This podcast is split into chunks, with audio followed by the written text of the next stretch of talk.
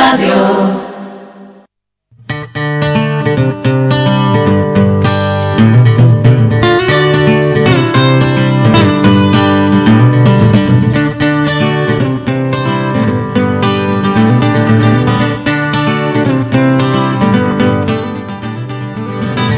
12 y 22 minutos, esta sintonía nos trae cada miércoles, ya saben, nuestra escuela de salud con la que eh, vamos a quedarnos durante los próximos minutos, al menos hasta la una del mediodía aproximadamente, con distintos contenidos que tenemos previstos, como siempre, gracias a la colaboración del doctor Antonio Rodríguez Carrión, nos acompaña ya al otro lado del hilo telefónico. Antonio, bienvenido, buenas tardes. Hola, buenas tardes Juan Carlos y buenas tardes a todos los oyentes de Radio Brick en una jornada y bueno, pues en una época en la que vamos viendo en esta fase eh, con la llegada del verano, como ocurrió ya también el año pasado, pero este año con el refuerzo y con el complemento fundamental ¿no? de la vacunación, que es desde luego lo que puede acabar con esta pandemia, como estamos comprobando. Bueno, pues en una, en una fase, eh, por ejemplo, en el caso concreto de nuestra localidad de de estabilización y en datos muy bajos, afortunadamente, ¿no? de la incidencia de, la COVID.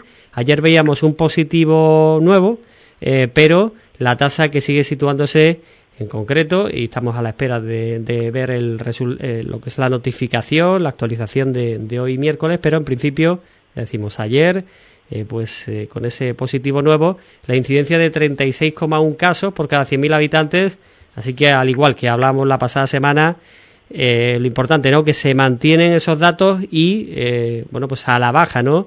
Eh, en una tasa de incidencia que, bueno, pues importante mantener ahí. a nivel nacional parece que la tendencia es la misma, pero incluso se ha quedado un poco más arriba, estancada. En nuestro caso, bueno, pues se ha bajado bastante hasta ese, ese punto que decimos, ¿no? Pues sí, eh, parece ser que está consolidada la, la situación en Ubrique y eso es una magnífica noticia. Esperemos que siga igual y poquito a poco aún vaya bajando y este verano lo podamos tener, si no igual que hace tres años, pero por lo menos ya con cierta libertad a la hora de poder salir a la calle sin, sin mascarilla y con cierta mayor libertad. Pero en fin, todo esto de las mascarillas y demás hay que esperar, como hemos dicho anteriormente, a que la autoridad sanitaria den el visto bueno, eh, que ya se pueda relajar un poco la, situación de la mascarilla y otros hábitos. Pero mientras tanto, eh, hay que tener presente que aunque estemos vacunados en una proporción bastante importante, aunque todavía falta mucho, pero que hay que seguir con todas las directrices que nos marcan las autoridades sanitarias. Vacunación que vaya por el año 1982. Desde ayer martes empezó a vacunar a los nacidos en los años 81 y 82. Vacunación que va a buen ritmo, desde luego nada que ver con el principio, han ido llegando las vacunas y es verdad que también parece que existe un poco de eh, competición entre comillas, bueno, que todo sea esto, ¿no? Digo, por parte de las comunidades autónomas para ver quién va llegando más rápido a eh, la edad más temprana, ¿no? En cuanto a la eh, vacunación y algunas personas se quejaban de que eh, hay personas todavía con mayores edades que se han quedado atrás. Eh, parece que sobre todo se van cubriendo huecos y cada vez avanzando más en los tramos de, edad. Bueno, hay que tener presente que eh, la, la estratificación por edades de las diferentes comunidades autónomas no es la misma en todas partes, porque, por ejemplo, hay comunidades autónomas, podemos decir, por ejemplo, Castilla-La Mancha, la parte centro, que hay muchos pueblos que están con muy pocos habitantes porque se han ido a las ciudades. Entonces, eh, en algunos sitios, pues avanzan, eh, han vacunado rápidamente a estas personas, hay pocos jóvenes y es diferente en, en comunidades como, por ejemplo, las zonas costeras o Madrid o algunas zonas de interior donde hay mucha, mucha población joven. Entonces, dependiendo del estatus de edad, eh, se puede bajar más rápidamente eh, la vacunación a, las edades más jóvenes que en otras.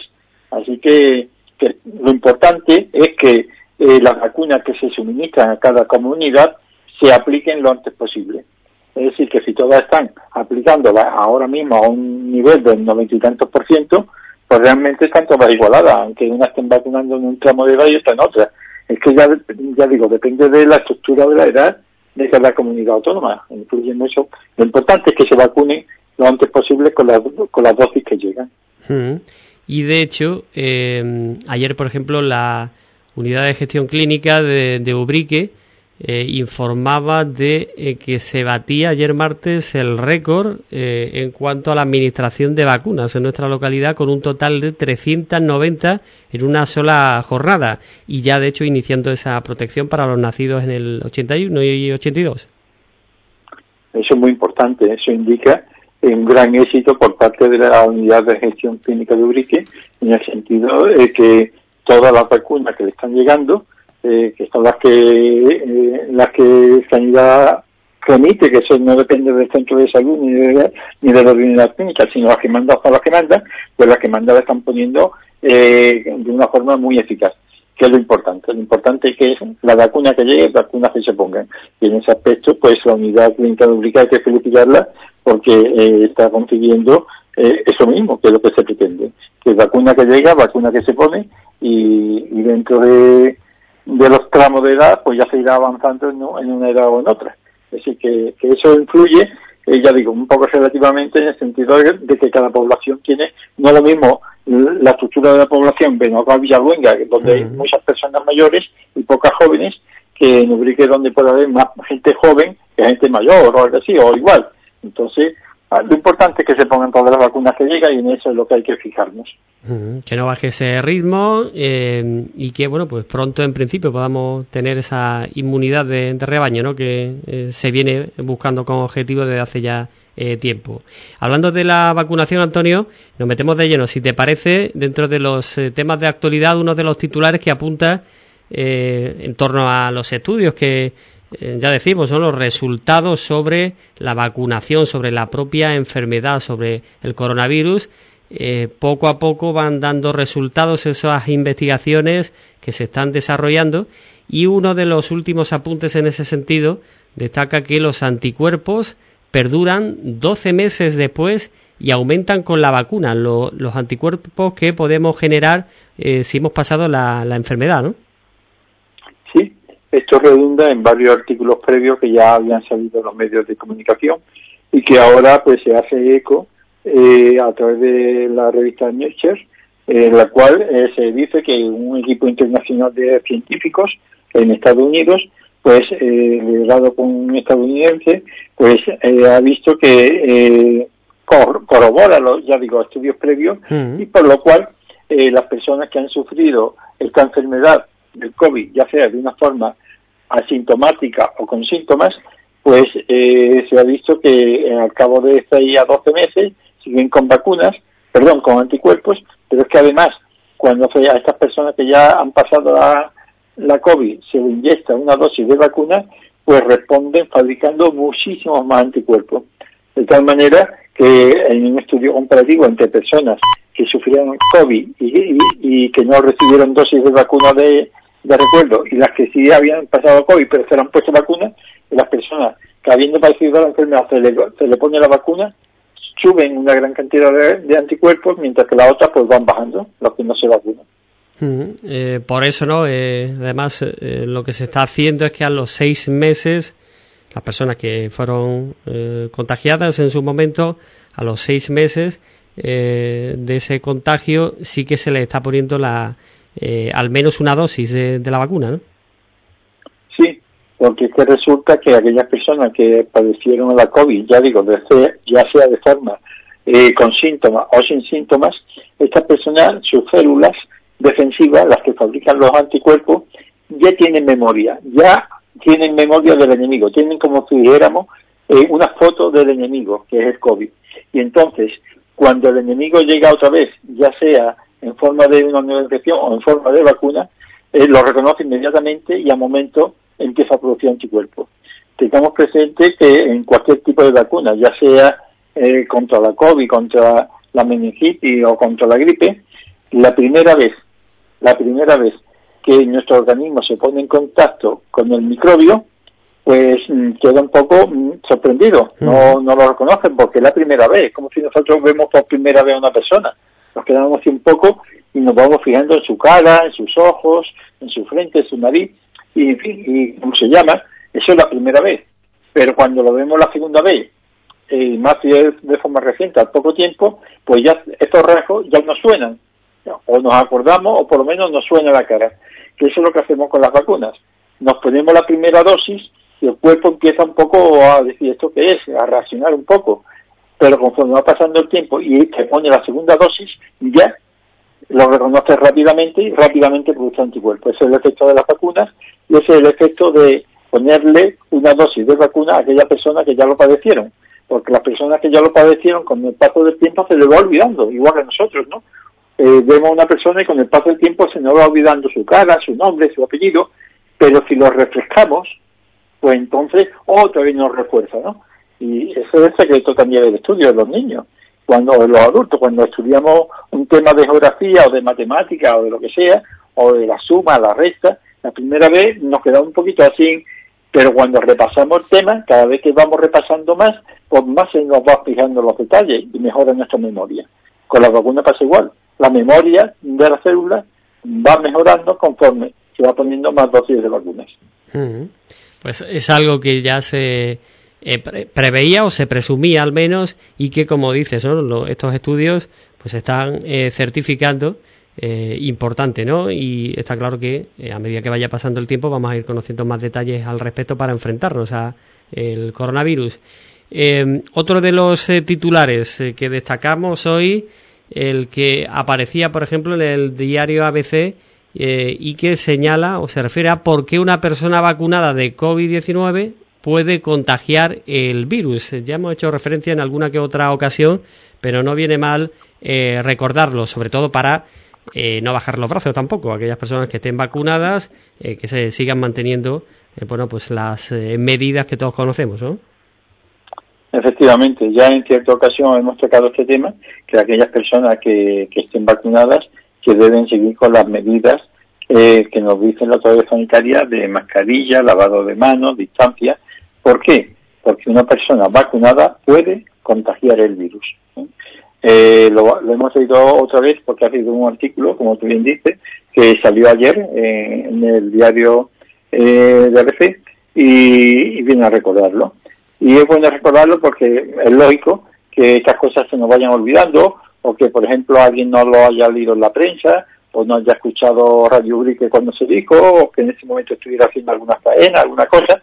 Y es lógico, entonces vamos a recordar, vamos a tratarlo porque es bueno, porque cada vez hay más personas vacunadas, ya estamos viendo, cada vez, entonces eso puede dar lugar a una falsa sensación de seguridad, en el sentido que como, como estamos vacunados, no vamos a enfermar y no vamos a transmitir, por tanto, la, la, enfermedad, no vamos a contagiar ni a nuestros sobrinos que son más jóvenes o a nuestros hermanos que son más jóvenes y todavía no se han vacunado, eh, porque nosotros ya eh, no vamos a padecer la enfermedad ni la vamos a transmitir. Pues no, eso no es así. Eh, los científicos nos dicen que los estudios realizados hasta la fecha demuestran cómo las personas que están vacunadas pueden infectarse, pueden recibir el microbio de otra persona y pueden sufrir la enfermedad, aunque estén vacunadas, de una forma leve, que los estudios que hay hasta ahora dicen que la inmensa mayoría de las personas que se han vacunado no sufren la enfermedad grave ni se mueren. Es decir, que es una gran ventaja, pero que sí se puede en algunas personas tener la enfermedad de una forma leve. Y además pueden, el microbio puede quedarse en la nariz, en la boca, no pasar al interior, pero sí podemos expulsarlo eh, y eh, pegárselo a otra persona que esté cercana a nosotros, que no esté protegida porque el microbio puede estar en nuestra nariz o en, la mucosidad de nuestra boca. entonces, aunque nosotros no enfermemos o aunque enfermemos de forma leve, podemos transmitir la enfermedad a otra persona que no esté vacunada. Así que, ojo, ¿eh? ojo, porque eh, puede dar sensación de falsa de seguridad el estar vacunado. Así que, aunque estemos vacunados, eh, cuando estemos en un bar, cuando estemos en contacto cercano con otras personas, debemos seguir con nuestra mascarilla, evitando comer, eh, por ejemplo, del mismo plato. ¿Por qué? Porque al compartir los alimentos, la saliva puede eh, pasar a los alimentos y, en fin, infectarnos, ¿no? Y ya digo, nosotros a lo mejor no padecemos la enfermedad de forma grave, sino leve o, sin síntomas, de forma inaparente, pero se lo estamos contagiando a lo mejor a nuestro sobrino, a nuestro hermano, a un amigo que no se ha vacunado porque no ha llegado el momento o porque no se puede vacunar, porque lo han dicho los médicos que tienen alguna circunstancia por la que no debe vacunarse, ya sea a lo mejor porque es alérgico a la vacuna, alguno de los componentes de la vacuna, y hay personas que aún teniendo una cierta edad, que ya podían estar vacunadas por su edad, no están vacunadas, porque eh, hay contraindicación de algún tipo. Entonces estas personas pueden encontrar la enfermedad, ¿eh? si se la pegamos, están nosotros vacunados. No sé si me ha explicado Juan Carlos. Sí, sí, perfectamente. Eh, y además, de todas formas, sí que hay que insistir, porque la pregunta que puede dejar, bueno, pues este dato que, hemos, que nos está ofreciendo es entonces, ¿para qué nos vacunamos si podemos contagiar, seguir contagiando eh, la enfermedad? Eh, el virus, en, este, este caso. Bueno, eh, por un lado tú lo has dicho, ¿no?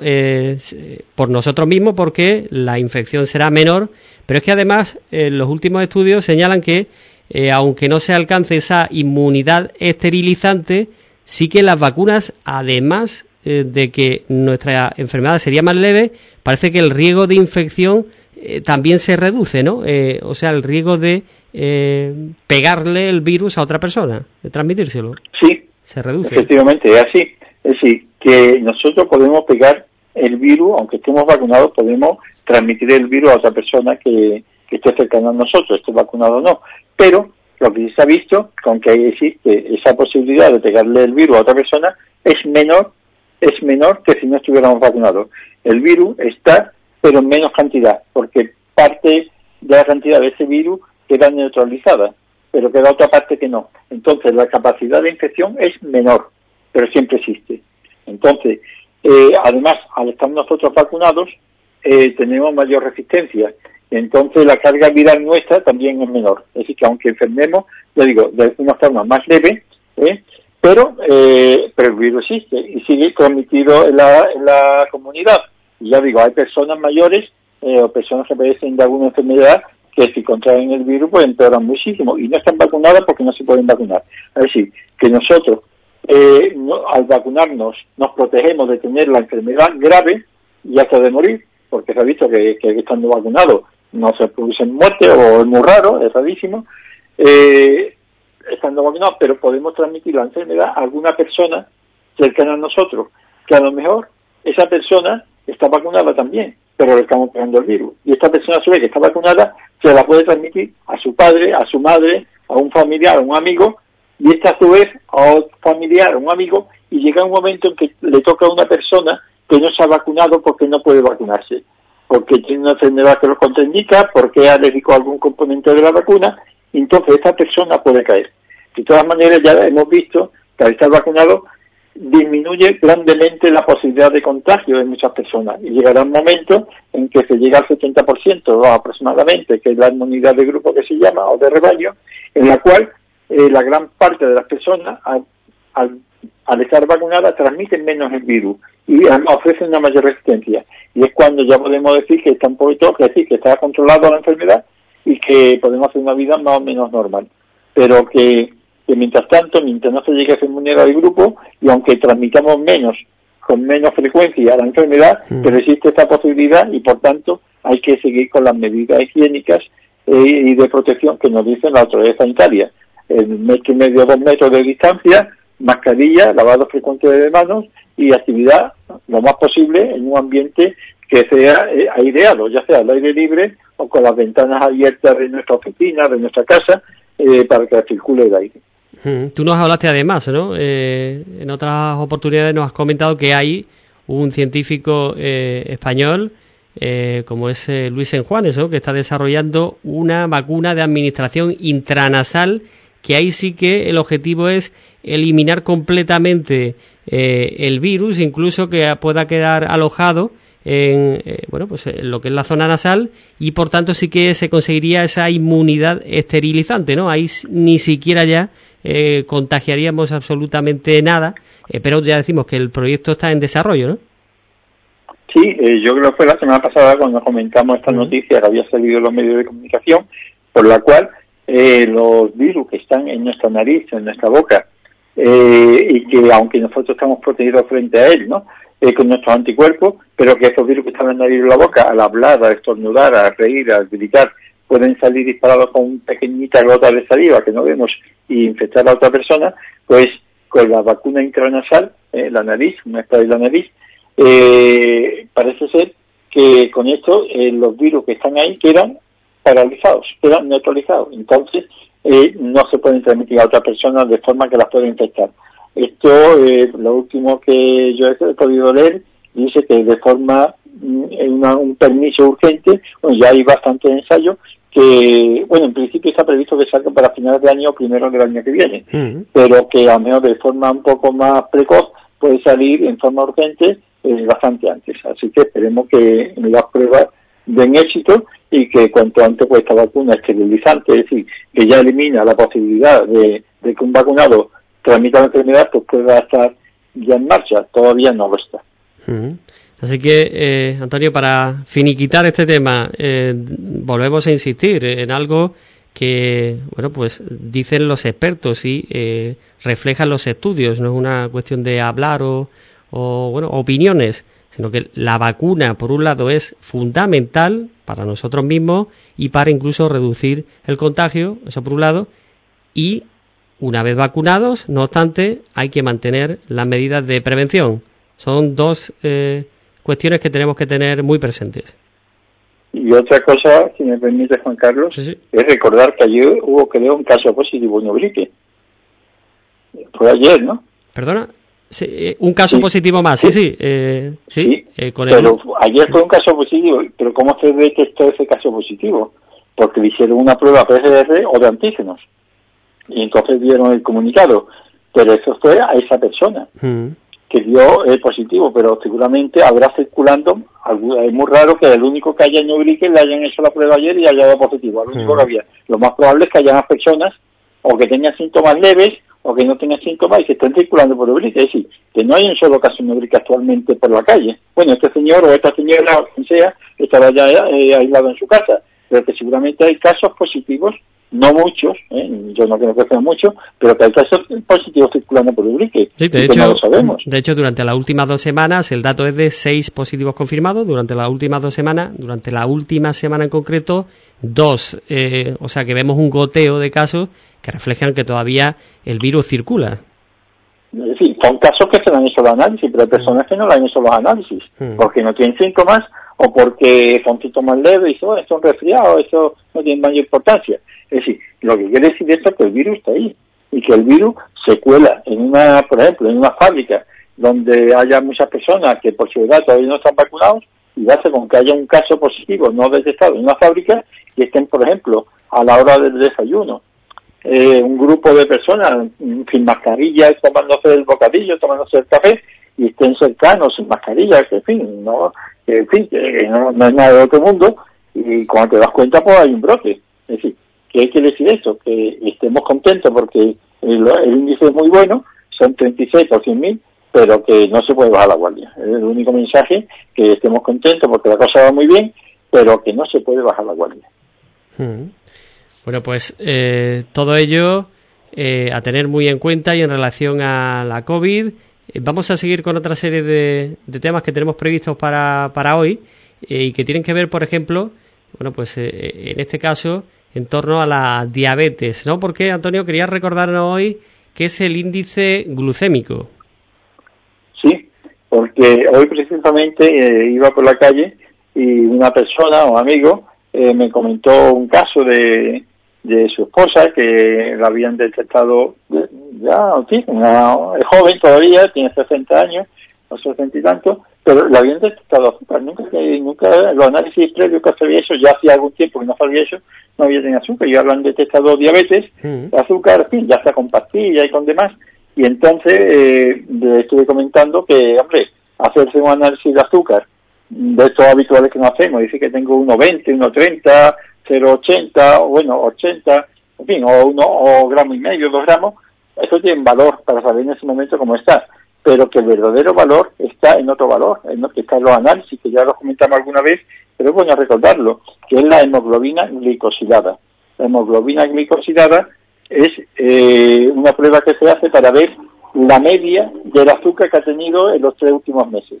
Es decir, es como en el banco. Dice, yo tengo en el banco ahora mil euros. Bueno, tiene hoy mil euros, pero la media, ¿cuál sea? No, la media es número rojo, siempre. Yo siempre tengo número rojo, pero hoy me han pagado eh, y tengo mil euros. A mí mañana estoy con el número rojo. Oye, entonces tu economía no va muy bien. Diferente es que tú tengas una media de mil euros durante todo el tiempo. Unas veces mil cien, otras veces ochocientos, pero siempre el número rojo, malo, pues la hemoglobina glicosilada nos indica cómo está tu azúcar en los tres últimos meses de media. Si la media está en que estaba estable, que está controlada, pues mira, está bien. El que un día, por lo que sea, porque has tenido fiebre, porque has comido un poquito más de la cuenta sin darte cuenta y te ha subido un poquito el azúcar, que bueno, es un día, pero en general estoy bien. Pues bien, eso es la hemoglobina glicosilada. Pero hay otra cosa que también, no se lo expliqué esta mañana porque no daba tiempo, estábamos en la calle, que es el índice glucémico de los alimentos. ¿Qué es eso de índice glucémico? Pues también lo hemos comentado en cierta ocasión. Mm. Y es que eh, cuando tomamos alimentos, tomamos azúcar aunque no es el azúcar del azucarero que estamos acostumbrados al café o la leche, sino eh, el pan tiene azúcar. Eh, eh, muchos alimentos que, por ejemplo, el tomate frito de lata muchas veces le echan azúcar, sin que nosotros sepamos. Y entonces hay alimentos que tienen azúcar, por ejemplo, una manzana, un zumo de, de naranja, todo eso tiene azúcar, diferentes tipos de azúcares, pero tiene azúcar. Pero no es lo mismo el azúcar de, por ejemplo, del café, que le llamo al café, que el azúcar que hay en una patata. ¿Por qué? O, el azúcar que hay en los garbanzos, o en la habichuela o en la lenteja. ¿Por qué? Porque el azúcar que hay en los garbanzos, o en la habichuela o la lenteja, es decir, las legumbres, por ejemplo, es un azúcar que cuando comemos está cocinada, está con sus aliños, es decir, con su refrito que le echan, su, su aceite, su sal, su, su pimiento, su eso, y todo eso hace que el azúcar de garbanzo, aparte de que la composición misma del garbanzo, hace que el azúcar ese pase lentamente a la sangre. Y entonces, al pasar lentamente a la sangre, no se produce que el azúcar de nuestra sangre no análisis suba rápidamente a 2 gramos, a 3 gramos, sino se va quemando lentamente, va subiendo lentamente y da tiempo a que se queme. Mientras que el azúcar que nosotros usamos de un pastelito, del chocolate, del azúcar del café, pues eso lo tomamos y rápidamente pasa a la sangre y da un subidón. Eso es parecido a lo del vino no o al alcohol que se toma. No es lo mismo tomarse una copa de, vino en ayuda con el estómago vacío que tomándola con el almuerzo, ligado con el alimento. Si tomamos el vino de un tirón, ¿eh? nos tomamos un cubata de un tirón sin alimento, pues sube rápidamente el alcohol en la sangre y nos mareamos. Nos mareamos. Ahora bien, si lo tomamos lentamente ligado con la comida, pues la comida hace que lentamente vaya pasando el alcohol a nuestra sangre y el líquido lo va quemando eh, conforme le va llegando. Pues el índice glucémico de los alimentos nos dice que hay alimentos que, por ejemplo, eh, el azúcar de la uva, el azúcar que le llama azucarero, el azúcar, por ejemplo, del melón, Todas esas cosas suben más rápidamente que cuando comemos garbanzo, habichuela o lenteja o una patata, que suben más lentamente. Entonces, en el diabético eh, se le dice, procure usted tomar alimentos que tengan azúcar, que todos van a tener azúcar, pero que pasen lentamente a la sangre. ¿Y cuáles son? Los de la dieta mediterránea en general. Mm. Eh, legumbres, es decir, habichuela, lenteja, garbanzos, eh, el arroz integral, la harina integral, el pan integral, porque la fibra hace que el azúcar pase lentamente a la sangre, retiene el azúcar en el intestino y la va pasando lentamente a la sangre.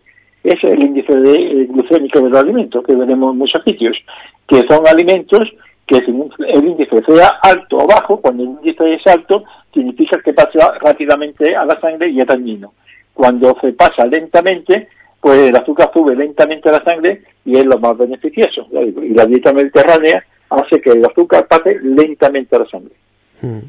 Pues uno de los temas que queríamos eh, abordar, recordar ese índice glucémico. Y antes de concluir, Antonio, vamos a hacer referencia a una eh, noticia trágica que conocíamos eh, días atrás. bueno, hace un par de, días, ayer de hecho lo reflejaba la, la, prensa provincial, el fallecimiento de un hombre de 49 años electrocutado en un bar de Barbate. Lo recogía la prensa provincial ayer y bueno, pues eh, hemos querido recordar esto eh, para eh, hacer referencia ¿no? a cómo actuar en torno a los accidentes por electricidad que son más de los que pensamos en nuestro país al año, ¿verdad, Antonio? Sí. Eh, España, según los estudios que hay, hay aproximadamente unos 5.000 accidentes eléctricos al año, 5.000 al año, con 150 muertes por quemaduras y electrocución y 1.500 heridos de gravedad. Es decir, que aproximadamente cada dos días muere una persona, cada dos días muere una persona en España por problemas de, de la electricidad. Y, y, diariamente, aproximadamente, cinco personas quedan heridas graves por accidentes de electricidad. Es decir, no sale todos los días la prensa, pero que esto es así. Es decir, y la electricidad la tenemos todo en nuestra casa, que no es algo que nosotros cogemos el coche y vamos y tenemos accidente de tráfico porque hemos... No, no, lo tenemos en nuestra casa. Y muchos de ellos son en niños, pero también en adultos. Y es que, eh, en este caso, por ejemplo, esta noticia que haya salido la prensa eh, de un hombre electrocutado, yo me acuerdo, estando yo en Prado de Rey, eh, un niño en un colegio, un chico de 10 o 12 años, de excursión creo que fue en Barbate o algo así, en la playa, pues fue a echar un papel en la papelera de un kiosquito que había allí y al echar el papel en la papelera, que era la papelera metálica, estaba adosada a, la tiendecita esta de, la playa, eh, echar el papel en la papelera, tocó la papelera que era metálica y se electrocutó y murió. Ya hace bastantes años, ya digo, yo que me comprado de rey y digo, ahí digo, que en cualquier momento, cualquier cosa puede ocurrir. Y es frecuente, o relativamente frecuente, a veces por descuido, que en nuestra casa, pues este, en fin, estemos manejando algo, tengamos las manos húmedas, porque estamos fregando, hemos ido a coger agua eh, en el lavabo, o a un lado, donde hemos secado bien las manos, tenemos las manos húmedas, y seguidamente cogemos, por ejemplo, el enchufe de una tostadora o de un molinillo con las manos húmedas, o hemos pasado la fregona por el suelo, y está el suelo húmedo, tenemos el mate húmedo, y cogemos el, el, el enchufe y lo metemos, ¿no? ¿Eh? La manera de enchufe tiene está ya deteriorado o por algún sitio tiene algún pelito de alambre suelto y nos da un calambrazo que no vea. A lo mejor no pasa nada y no pasa ahí, pero que los accidentes domésticos por las manos húmedas o por los o por el suelo húmedo y manejar aparato eléctrico eh, es un gran un gran riesgo o simplemente en el cuarto de baño una en invierno pues o con calentadores eléctricos poner la estufa en el cuarto de baño y no apagarla ¿eh? antes de meternos en la ducha entonces estamos en la ducha manejando agua, una estufa por allí en medio y puede dar lugar a accidentes graves y por supuesto los trabajadores que trabajan eh, en sitios donde hay corriente de alta tensión. Mm. Y entonces este trabajador, normalmente todos, tienen ya indicaciones de que hay que entrar con zapatos eh, adecuados, no tocar nada, en fin, el arco eléctrico, cada vez no se toca nada, pero hay alta tensión y se produce un arco eléctrico que se puede electrocutar. Y a veces puede ser que alguien vea la cafetilla abierta, que tenga allí un familiar, un amigo, ah, mira, ahí trabaja mi amigo, entro yo entra sin protección, sin. Está totalmente prohibido. Nunca entrar en una cafetilla eléctrica ¿eh? si no es una persona que está autorizada para entrar. Peligrosísimo. Y ya para ultimar, decir que si alguna vez presenciamos un accidente eléctrico, una persona que ha tocado un cable eh, que está en mal estado, una estufa o lo que sea, y puede estar electrocutado, electrocutándose, nunca tocarlo. Inmediatamente lo que hay que hacer es apagar eh, los fusibles no tirar el cable ni desconectar, apagar el, el interruptor. Hace posible ir al enchufe, ah, perdón, a donde está la caja de, fusibles y desconectarlo ahí. Y no tocarlo, por supuesto. Si hay que separar un cable o algo, hacerlo con un palo seco, con el palo de una escoba seca, algo seco, nada mojado, y separar el cable. Porque si no, en vez de una persona accidentada, va a haber dos. Mm. Esto es a, a grandes rasgos y sobre todo también cuando hay niños pequeños cuidado con los enchufes. Es decir, los enchufes donde hay niños pequeños deben estar protegidos, protegidos de con algún sistema para que el niño pueda meter horquilla, alambrito o algo dentro de un enchufe. No pasa nunca nada hasta que un día mete palito, mete eh, algo metálico dentro del enchufe y no podemos llevar un gran susto. Es decir, manos húmedas, peligro de, tener un accidente eléctrico. Pies húmedos, peligro. Los cuartos de baño, y eh, especialmente, ya digo, con los niños, mucho cuidado de dejar los enchufes o aparatos eléctricos por el camino. Son cosas que en general no todos conocemos, pero que a veces por el exceso de confianza esto no pasa nunca o esto no ocurre, ¿no? Pues hasta que pasa y por tanto a veces también puede haber factores que se coaliguen para que haya mala suerte, eh, pero bueno, pues por tanto lo importante es prevenir este tipo de situaciones, no confiarnos y bueno, aplicar el sentido común desde luego, si vemos un caso de este tipo, como decías, ¿no? sobre todo la autoprotección en principio y desde luego después avisar a, a emergencia sanitaria porque estaremos eh, hablando de eh, bueno pues casos muy graves pueden producirse, ¿no? Sí, y si el chispazo, si el calambrazo es intenso, decir, no un calambrito, sino un calambre intenso y pensar que muchas veces las lesiones no aparecen de inmediato. Las lesiones pueden ser quemaduras en el sitio, en fin, que son muy muy fastidiosas de curar las quemaduras, pero eso siempre se va a. Pero hay veces que hacen un buen calambrazo y bueno, el susto nada más. Cuidado que las lesiones puedan aparecer después con arritmia y otras cosas. Así que, ojo, que hay un buen calambrazo, acudir siempre al centro de salud y decir, mire, yo tengo un calambrazo, he salido despedido, perdí conocimiento, yo me encuentro bien, pero vengo por si me tienen ustedes que hacer algún reconocimiento algo. Y allí lo miran, lo exploran, por si acaso, porque a veces las secuelas aparecen después, ¿eh? Eh, un tiempo después de haberse producido un buen calambrazo. Hmm. Bueno, pues eh, con ese tema nos vamos a quedar en el día de hoy. Estaba viendo por aquí eh, si habían actualizado... hay un pequeño detalle, si me da tiempo. Sí, sí. Es simplemente, ya para terminar, bueno, ya no tiene nada que ver con lo que íbamos a tratar hoy, solamente eh, decir que en el documental de 15 aniversario del Movimiento Ciudadano en demanda de mejoras sanitarias por Ubrique, que muchos habrán visto en televisión, en Canal Sierra, por la tarde, pero hay personas que a lo mejor eh, como está muy cambiado, aunque aunque dura hora y media, pero está bastante condensado, no se ha podido poner, como es lógico, eh, muchos aspectos, ni muchas fotografías y cosas que hubiéramos querido, pero se puede ver, ¿eh? ya está puesto en YouTube. Y aquellas personas que tengan interés en, verlo otra vez o ver algún detalle, porque está ya dividido en tres bloques para que sea más fácil verlo, no tener que verlo en pues simplemente con poner en YouTube en la lupita, buscan en la lupita y le dan y buscan y ponen simplemente Ubrique en lucha. Cuando la lucha de Ubrique por la sanidad, pues ponen Ubrique en lucha. Inmediatamente pues aparecerá en YouTube en los tres capítulos y además el, eh, todo todo todo completo eh, 15 aniversario de Movimiento Ciudadano Especialista ya, donde se pone, como ya todo el mundo sabe, cómo se originó todo esto, las dificultades que hubo y todas aquellas personas, no todas, es decir, una representación de todas aquellas personas que, que lucharon por su pueblo para una mejor sanidad, haciendo especial hincapié en aquellas personas que ya no están con nosotros físicamente porque han fallecido, pero que la tenemos en nuestro corazón, en nuestra mente, porque ellos son un ejemplo para la gente joven que no vivieron aquello, de cómo eh, se lucha por un pueblo y más en materia de salud. Así que por, poner Ubrige en lucha en YouTube, pueden ver eh, cuando quieran eh, los capítulos ¿eh? y refrescar la memoria, que yo creo que es muy interesante, y próximamente haremos un anexo, un, anexo un poquito de, más cortito, pero con vídeos, con fotografías de aquellas personas que no pudieron salir en esta primera parte, porque si no salía larguísimo. Así que Ubrique en lucha en YouTube.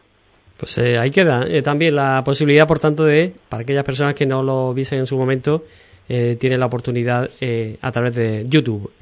Pues eh, te decía Antonio que estaba por aquí actualizando datos, pero eh, aún no ha eh, publicado la incidencia de la COVID en esta jornada la Junta de, Andalucía. seguiremos atentos, pero bueno, nos quedamos con el análisis que hemos hecho a lo largo de todo este espacio. Una del mediodía nos tenemos que quedar aquí. Antonio, como siempre, muchísimas gracias por habernos acompañado.